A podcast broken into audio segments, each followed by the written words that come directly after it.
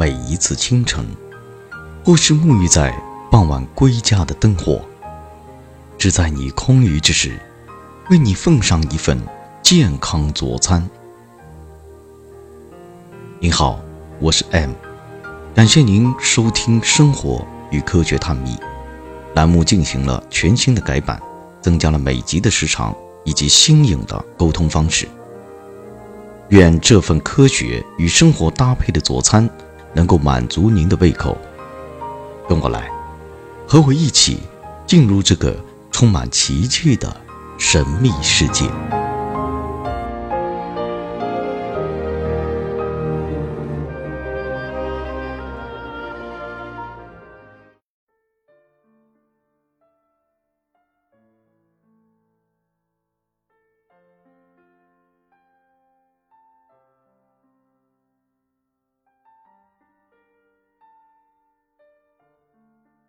Hello，各位听众，大家好，欢迎收听我们的生活与科学探秘，我是今天的导播团子。关于上一期，我们大家一起探讨了关于洗发和洗澡的知识，那么大家还有一些什么新的问题呢？让大家一起来探讨一下吧。M，我还想问一下，就是那个女人坐月子可以洗头发吗？月子能不能洗头啊？对，就听好多老年人都说，哎，坐月子不能碰凉水，不能洗头发，然后吹风。我要说，我如果说可以洗头，会不会被很多老年人喷啊？哦，这个我也听的是好像不能洗头的，对啊，听家里人说的。我也就是听老年人说。这个问题我不太想回答，因为我害怕被被网友喷，知道吗？但是我我能不能说点真话？喷就喷吧。可以。来，产后有很多误区，我先从误区开始说啊。第一个误区呢，就是说不给刷牙，啊，啊，产后不能刷牙，对你们不知道吗？这个没有听过。不知道呀啊，产后不刷牙，很多老一辈就是这样叮嘱的，说什么生一个娃掉一颗牙，啊，知道吗？那么这实际上面是反映出来一个什么现象呢？就是就是产妇啊，就是变得不注意口腔卫生。实际上面，产妇如果不注意口腔卫生，对孩子，如果在哺乳期的话，对孩子有很大的伤害，很大的伤害。错误的就理解成为什么？就很多人就是说，呃呃，不知道是什么哪一代人开始流传出来这个所谓的就是不能刷牙啊，但是你们知道不刷牙反而导致产妇的牙齿脱落吗？就是说，生一生一个孩子怎么掉一颗牙，其实是他不刷牙掉了一颗牙。啊，这是一个本身是一个相互关联的一个现象。你说你老是一个月不刷牙，光漱漱口会得到一个什么样的一个结果？呃，牙齿很相当于没没有那个去清理一下牙齿的一对个健康卫生。，对，母亲在哺乳期，在这一个月当中会释放大量的钙质，本来钙质就不够，然后牙齿本身就容易出现问题，那么那个时候再不刷牙，所导致的结果就会很坏、很坏、很坏、很坏，非常不好。然后呢，呃，我们再说一下，就是维生素 C，就是妇女在怀孕之后，这个内分泌是已经产生，跟你们在呃就是怀孕之前是不一样的，尤其是产后，那维生素 C 如果摄入摄入不足的话，还会出现牙龈出血、水肿啊，还有包括充血、牙龈充血，那特别是刷牙的时候容易出血，这就是为什么就是老一辈人会说啊不能刷牙，一刷牙就出血，就是这是因为维生素所导致的啊，维生素 C。那么另外呢，怀孕以后牙齿的矿物质往往补充不足，所以说牙齿的坚固性就是差啊。这些情况其实本来加在一块对牙齿已经不利了，再不注意口腔卫生的话，就会让我们口腔里面的细菌越来越多啊，食物残渣里面的糖果就会变得发酵，而且产后有些人特别能吃，是吧？什么都吃，对对对对，是吧？所以就变得就导致酸败啊、牙齿发酵啊，还有牙齿脱钙呀、啊，最后形成龋齿啊，然后落下一个月子病。很多人不知道，就是产后以后牙齿就不如以前了。其实产后的牙齿保健真的非常重非常的重要。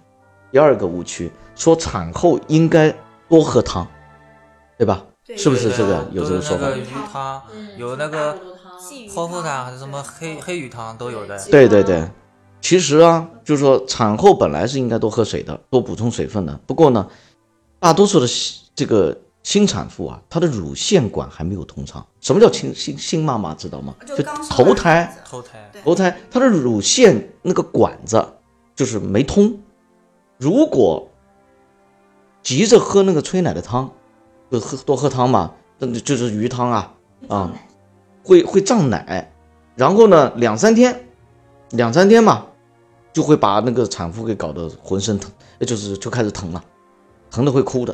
所以说可以喝点蛋汤，啊，鱼汤呢像鲫鱼汤除外的哈，就鲫鱼汤不能喝的，啊，很多人说说喝鲫鱼汤，鲫鱼汤是催奶的呀，但是你刚刚生完孩子就喝鲫鱼汤，那个时候就是你那个乳腺管还没有打开，那就会堵上。所以现在有一个行业特别赚钱，就催乳师，嗯，对对对，人人几乎都要去找那个催乳师。每个产妇都需要。其实如果刚开始的时候多喝一点清淡的汤，日后等通了再多喝点催奶的汤会比较好。哦，基本上就是这么个概念。好，另外呢，如果是夏天生孩子的话，还是建议在汤里面多加一点盐，因为产妇真的很容易出汗，就是产妇生完孩子之后，这一个月当中很容易出汗，所以应该加点盐，否则他身体会不好。还有一个第三个误区，忌生冷啊，忌生冷对，不能吃凉的啊，不能吃。凉的啊。那么从医学的角度上面来说，产妇由于分娩消耗大量的体力的话，那么体内的激素水平会大大下降。那么所以我们小孩儿呃和胎盘的那个娩出，也就生出来，那么会使我们产妇的那个代谢率降低。那么这是理论上面来来讲的啊，所以体质大多数从内寒变成了虚寒，这是中医当中的一些理论。还有中医主张产后易温，那么过于的那个生冷的食物不宜多吃，比如说冷饮、凉的蔬菜，还有凉拌菜，还有冰箱里面拿出来的水果，对吧？等等。那么其实的确是这样，就是说不能太过于的生冷的东西，但是呃有一些凉拌的菜没有经过高温消毒的话，新妈妈产后呃体质较弱，那么抵抗力又比较差，所以容易引起的胃炎啊，还有消化消化道的疾病。还有一些寒性的水果，哪些是寒性的水果呢？我们举个例子吧，呃，比如说西瓜，啊，梨，啊，那么这些就不宜多吃了。西红柿好像也是。嗯，也带有一些，啊，也带有一些。对，那么对于某些脾虚的患者，那么还有可能会拉肚子，所以夏天可以少量的吃，啊，但是不宜过多。就是刚才上面讲的，不是说坚决不可以吃啊。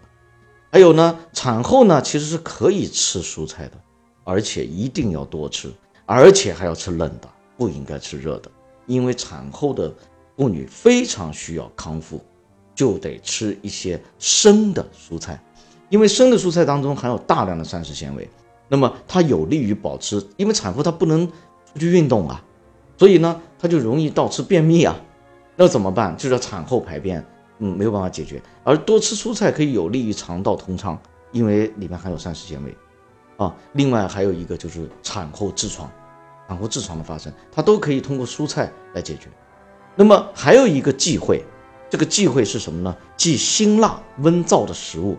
那么，因为呢，就是说辛辣温燥的食物可以助内热，让产妇虚火上升，还有可能会导致口腔溃疡，那么便秘，包括痔疮，刚才所讲的，那么也可能就是通过乳汁，就是通过奶让婴儿内热加重。所以，所以呢，刚才我们讲的所谓的忌生冷，是真正的含义是不要过多的去吃太那个辛辣的食物，还有呢，不要忌讳。吃冷的生的蔬菜，如果你害怕，可以烫一下继续吃，哦，但是坚决不可以去抵制它，否则呃产妇的身体不会好。大家也知道，最近这段时间刚发生一个事情，就是一个产妇就是坐月子期间被热死了，那么对大夏天嘛，对大夏天的还不给开电扇，说什么有风啊什么东西，其实这些东西到底有没有好呢？刚才。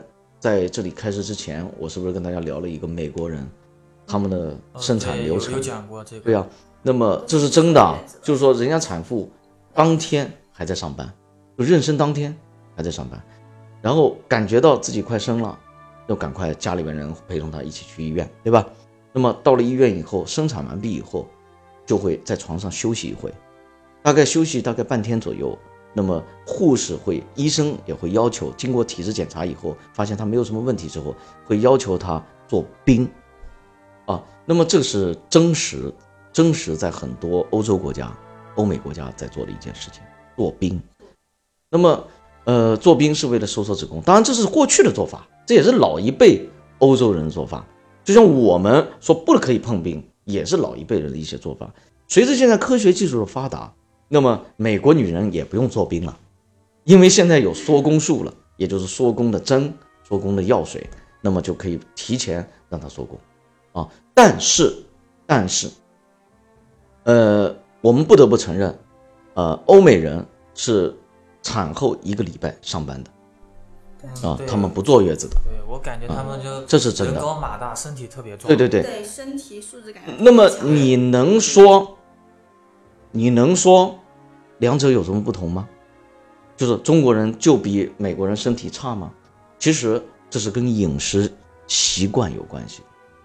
饮食习惯饮食，我们接下来我们来看一看蔬菜和水果这个东西。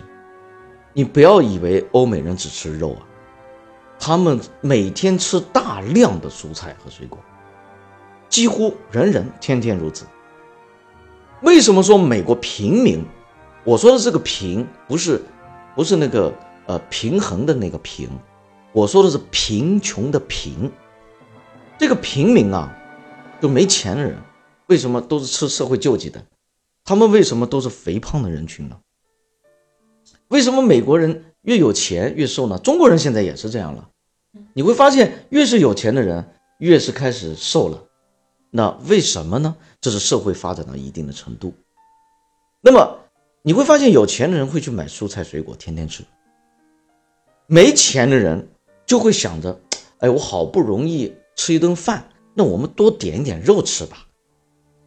哦，当然，大家不要觉得我这样讲话就是好像我歧视那些吃肉的人，那是爱好，那是两回事。就有的人他就喜欢吃肉，那那跟贫穷或者富裕没有关系。但是我们现在讲的不是肉，肉是要吃的。对吧？你光吃蔬菜那样扯淡呢。但是最重要的是什么呢？就是说，我们去看看肯德基，或者麦当劳，或者我们中国还有很多吃油炸的一些食品，你会发现他们的价格其实不贵的。啊，当然在中国现在算下来也不能算很便宜，但是在国外，肯德基和麦当劳是很便宜的东西，相对啊，跟他们的工资收入水平，是最便宜的东西了，快餐。就像我们中国人吃八块钱、十块钱盒饭一样，对，就有的快餐它贵，比肯德基那贵一点。对对对对对对对。所以就有的时候他们就去吃那种肯德基，而且很那个便捷，对，很方便，对，一速度也很快，对，一点就到了，一点就到。嗯，然后就这还当然还有披萨，那么这些食物你会发现它都有个共有的特点，就是热量极高，所以才会肥胖。那么因此，因此就是有钱的人。就是经济条件很好，不代表他买得起或者买不起什么东西啊。我说的是，大多数很有钱的人他是有时间的，所以他就可以去等一道法国菜上来，他不用去急着去点一个快餐。所以我说的有钱没钱是指的这个意思，不是说吃得起吃不起的问题，大家不要误解。那么，蔬菜和水果是归为在中国人把它归为生冷食物，对吧？我记得我有时候给人家打那个营养餐。啊，那个营养餐当中有胡萝卜啊，有苹果呀，有香蕉呀，有梨呀，有那个，比如说还有一些蔬菜放在里面一块搅。那我想问一下，啊，让你们天天喝，冬天喝，你们愿意喝吗？不好喝。啊，对啊，就变成不愿意了。但但是你们知不知道那是多好的一样东西？哎，我们通常被认为，你看这里有份资料就说到了，通常被认为对产妇对人胃肠会产生不良影响。中国人认为这种东西对肠胃不好，对吧？其实这种说法是错误的。水果和蔬菜含有丰富的维生素以及蛋白质，对产妇的包括人类的身体恢复有很大的帮助。所以说，嗯，这已经是标准答案了啊！它并不会对胃产生多大的影响，倒反而会对胃好。关键在于你习不习惯。如果你不习惯，没有关系，刚开始可以少吃一点，也不会有什么太大关联关联。好了，呃，关于刚才你讲到了一个，我现在开始回答你刚才讲的所谓的就是头发的对，啊就是？坐月子期间能不能洗头发，对吧？可以洗，但是要保持室内的恒温。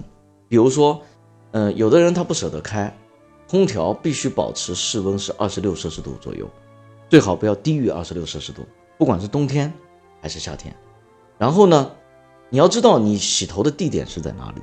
如果你是在冬天，并且是在厕所里洗头，咱们中国人厕所都是没有取暖器的。对，那么我不建议这样做，因为这确确实实会突然之间一冷一热，一热再一冷，那么会让那个产妇感觉很不舒服，而且洗头你得你得去呃卫生间嘛，所以也会很累，你会自己会感觉到很累的，所以说呃不建议这样去洗，那应该怎么样呢？这里面宝爸宝爸们就得要付出一些努力了，可以倒一盆水，然后在屋里洗吗？换水。对，这是没办法嘛，这我说的冬天啊，你没办法嘛。但是，呃，我这里讲的并不是要推翻我们过去老年讲的所有的一切，他们很多是对的。比如说产妇不能受到风寒，你比如你这边洗完头了，你那边因为热，因为产妇的确热，冬天都会感觉到热，那怎么办？立马就开始扇扇子，热的扇扇子，有没有这种可能呢？那这种可能性一大，那就有可能会受寒。别说你产妇了，就是我们男人刚洗完头，就是突然一凉了，突然一凉都会生病，别说产妇了，而且产妇这个时候体弱的时候，浑身的细胞都是打开的，这个时候，你想你再去受一下寒，那麻烦了。所以我讲的原则是，可以洗头，但是要注意环境。夏天那是更能洗，更可以洗了。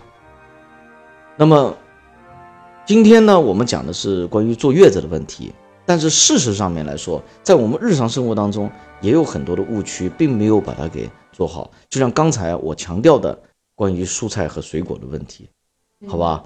那么同时呢，我们生活当中还有很多的别的误区。那我们今天呢，由于时间的关系，先到这里。在我们下一期的时候，我们一起来谈一谈有关于冬泳以及其他的健康饮食相关的问题。那么我的我的发言就到这里，好，非常感谢。好，好的。好的，非常感谢。感谢 M 老师。今天的节目就到此结束了。大家有没有了解到更多的知识呢？在收听的同时，各位朋友们如果有新的问题或者疑问，可以在我们节目的下方评论哦，我们会抽取一些问题作为下期的讲解。非常感谢大家今日的收听，我们下期再见。